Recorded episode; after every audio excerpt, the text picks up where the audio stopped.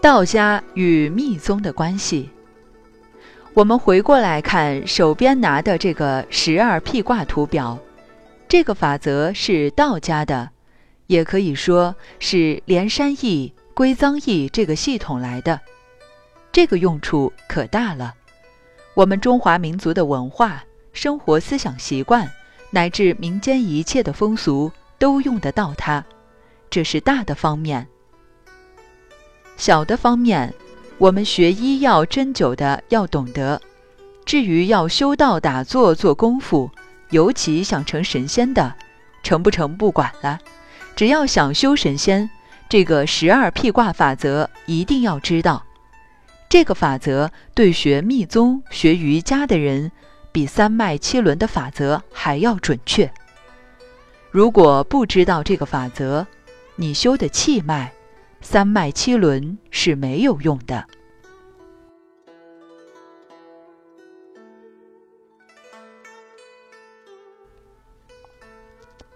修密宗的人有偏见，认为道家不如密宗。这个问题我花了几十年也解决不了。究竟是道家传到印度，再传回到西藏变密宗呢，还是？印度的修持方法在周秦这个阶段进入了中国，与中国文化融汇，变成了道家。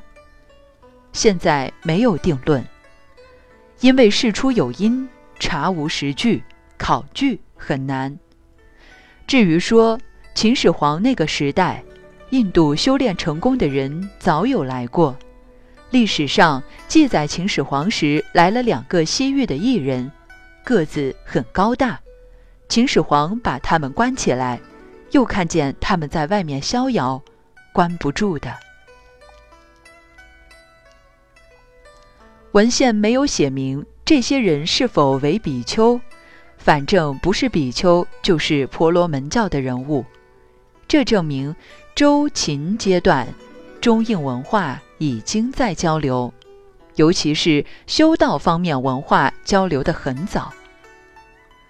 所以说，有关道家密宗究竟怎么样认定先后，还不敢断定。学术的立场要公正，不能有主观的意念。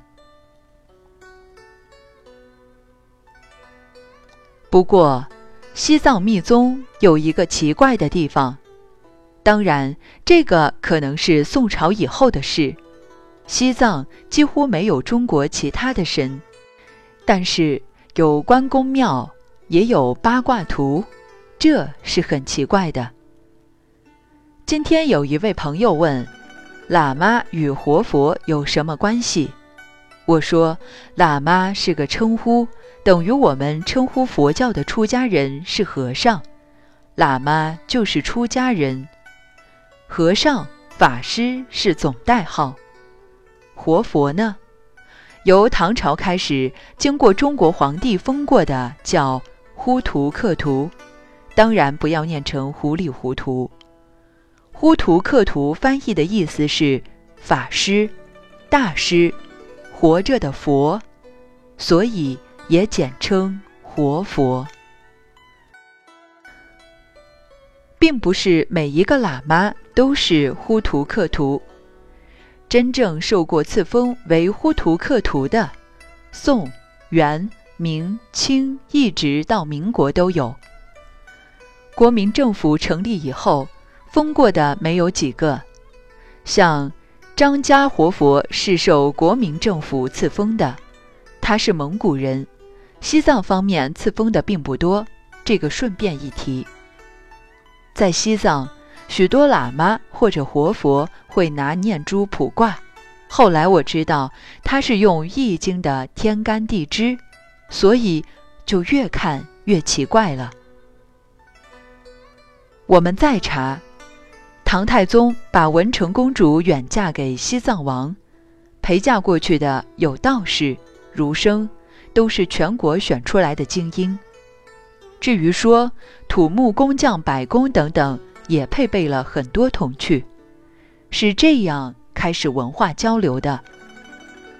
这些道士到了西藏，就在那里落地生根，道家的文化当然在那里传下去，渐渐又变成另外一套。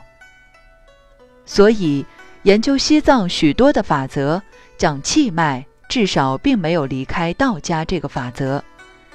这是站在学术的立场讲话。